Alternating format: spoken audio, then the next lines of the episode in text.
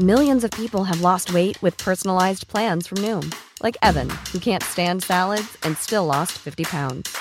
Salads, generally, for most people, are the easy button, right? For me, that wasn't an option.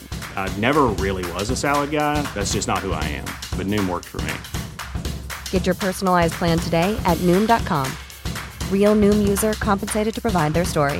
In four weeks, the typical Noom user can expect to lose one to two pounds per week. Individual results may vary. Heraldo Podcast, un lugar para tus oídos. Hoy, en primera plana, ¿crees que el deslave en el Cerro del Chiquihuite se debió a una falla de las autoridades o se pudo haber evitado? Esto es Primera Plana de El Heraldo de México. Desde hace seis años, Protección Civil de Tlalnepantla tenía identificado los posibles riesgos del desprendimiento de piedras en el Cerro del Chiquihuite, donde el pasado 10 de septiembre se registró un deslave que dejó víctimas mortales. Sin embargo, las autoridades no hicieron nada al respecto. De acuerdo con los tres últimos atlas de riesgo municipales, se registraron fracturas y rocas en riesgo de desprenderse en las tres secciones del cerro ubicadas en la colonia Lázaro Cárdenas en el municipio de Tlalnepantla, Estado de México, donde viven más de mil personas. El atlas de riesgo es un instrumento utilizado para evaluar las condiciones y peligros que pueden afectar a la población de algunas zonas y planear el desarrollo de infraestructura con base en la reducción de riesgos de desastres. Y aunque Protección Civil planteó demoler todo lo que pudiera resultar en un deslave del Cerro del Chiquihuite, no se tomaron medidas y el pasado 10 de septiembre cobró factura, pues el desprendimiento de rocas enormes resultó en la pérdida de casas y dejó un saldo hasta el momento de dos muertos y tres personas desaparecidas.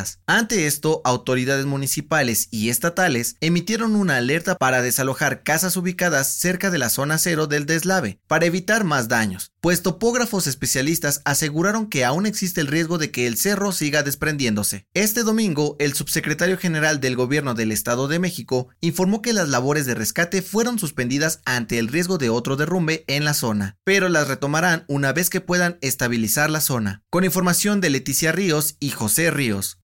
Hey, ¿te gusta Primera Plana? Pues no olvides seguir nuestro podcast en Spotify para estar al día con las noticias más importantes.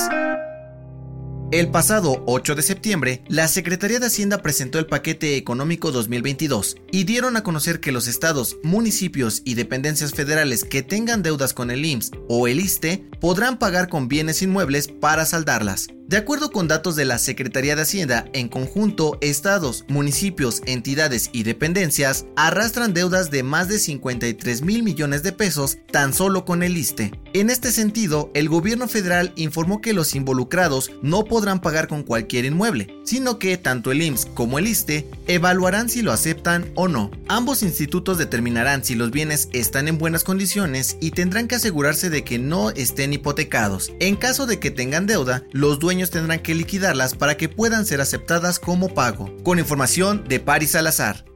En otras noticias, el Servicio Meteorológico Nacional dio a conocer que la tormenta tropical Nicolás podría convertirse en ciclón en las costas de Oaxaca, el cual podría ocasionar fuertes lluvias, desbordamientos de ríos y deslaves en Tamaulipas, Veracruz, Tabasco, Chiapas, Guerrero, Michoacán, Colima, Jalisco y Nayarit. Toma tus precauciones. En noticias internacionales, en el zoológico de Atlanta, Estados Unidos, se detectó un contagio masivo de coronavirus en gorilas. El equipo de cuidadores y veterinarios informó que los vacunarán para evitar que desarrollen complicaciones. Además, en Afganistán, los talibanes anunciaron que las mujeres podrán seguir estudiando bajo su régimen, pero no tendrán permitido hacerlo junto a los hombres y tendrán que usar vestimenta islámica obligatoriamente.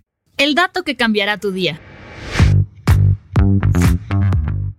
De acuerdo con un estudio del Instituto Tohoku, los humanos somos bioluminescentes, por lo que brillamos en la oscuridad, pero nuestra luz es demasiado débil para verla. Según los investigadores, esto se debe a que algunas células de la piel, que al estar en contacto con la luz, la reflejan y hacen que brillemos, especialmente de la cara y el cuello.